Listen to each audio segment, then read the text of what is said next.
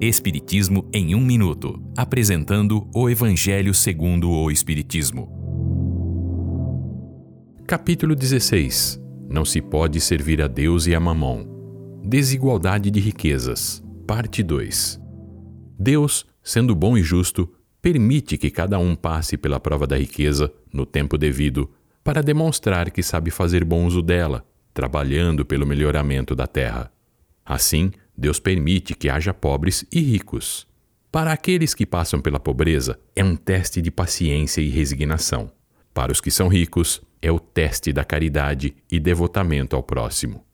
Em certas ocasiões, reclama-se, com justa razão, sobre fortunas sendo desperdiçadas por alguns, desperdício provocado pela cobiça e pelo comportamento desregrado.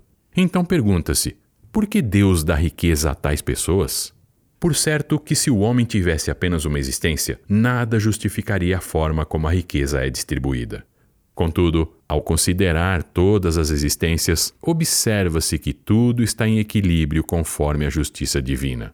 Portanto, os que são pobres não têm motivos para invejar o rico e acusar a Deus. E os ricos não têm que se vangloriar pelo que possuem. Se abusarem da riqueza, responderão pelo mau uso.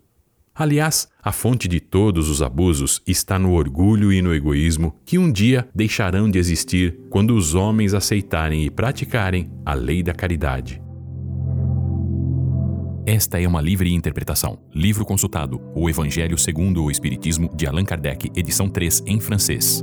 Visite nosso site www.vidaespiritismo.com.br.